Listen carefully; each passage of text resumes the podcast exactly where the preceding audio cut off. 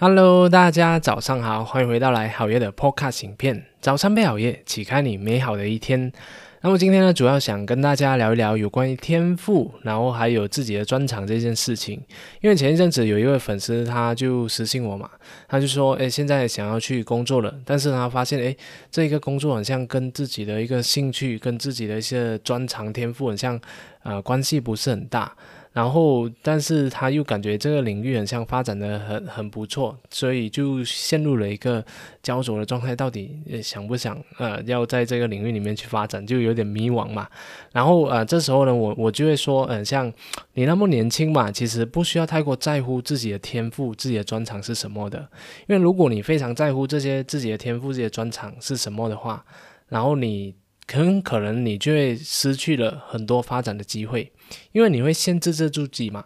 你就会觉得啊，我很擅长这件事情，所以这件事情虽然它很像是感觉上发展不错，但是我我觉得我我胜任不来，所以我不要去做这件事情。所以当你有这样的一个想法的时候，其实不是很正确，因为呢，你应该是要勇敢的去接受这个挑战，接受这个机会的，因为你还不那么年轻嘛。如果你那么年轻就觉得我一直要往自己非常擅长的领域去发展的话，那其实你就是一个自我限制的一个情况，有可能你就会局限自己的一些啊前景。这个东西呢，就是我在很早前就有一位前辈，他就有跟我讲到这一点嘛。他就说：“哎，其实你那么年轻，就不要太过呃在乎这些天赋这些东西，因为很多时候你还没有尝试过，你怎么知道这件事情它到底是是不是适合你的？所以我们一定要先多尝试、多行动，用自己的欲望、用自己的直觉来做决定啊。觉得我这个感觉对了，就往前冲。”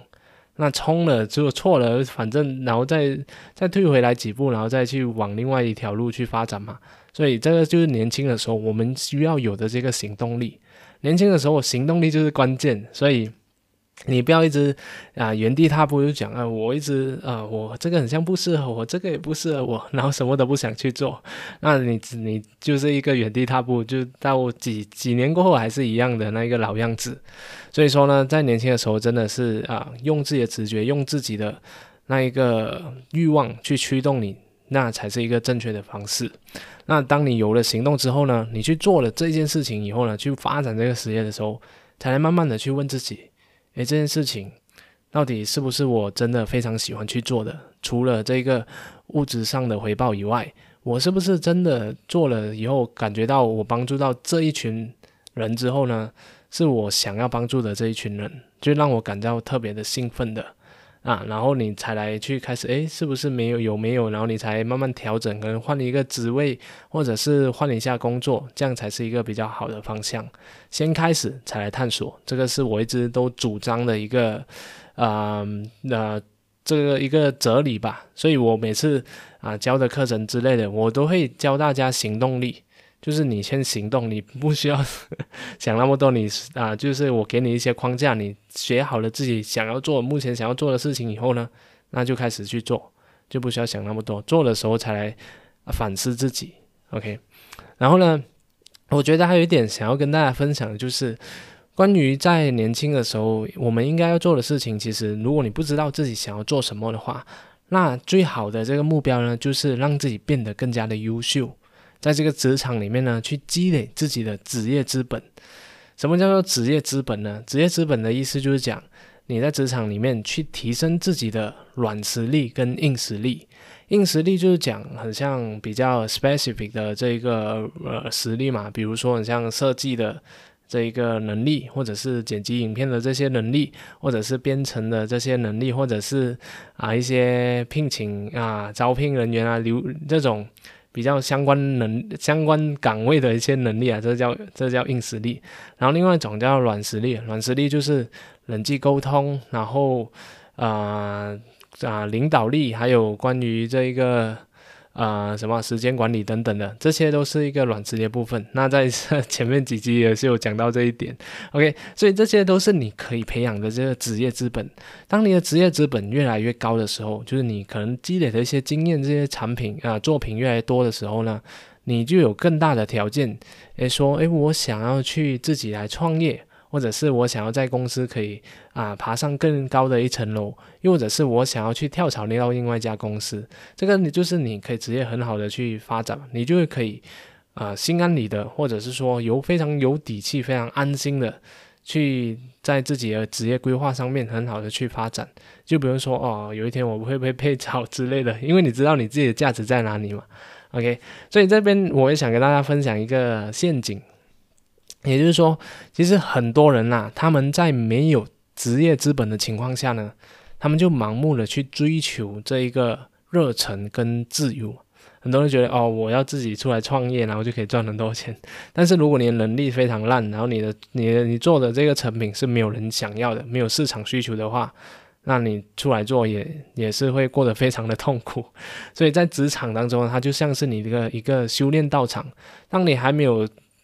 提升到自己的一个啊等级的时候，你千万不要就是随随便便出来，那很可能死了也不知道。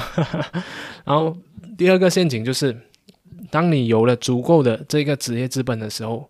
你却没有增加对于工作的自由程度。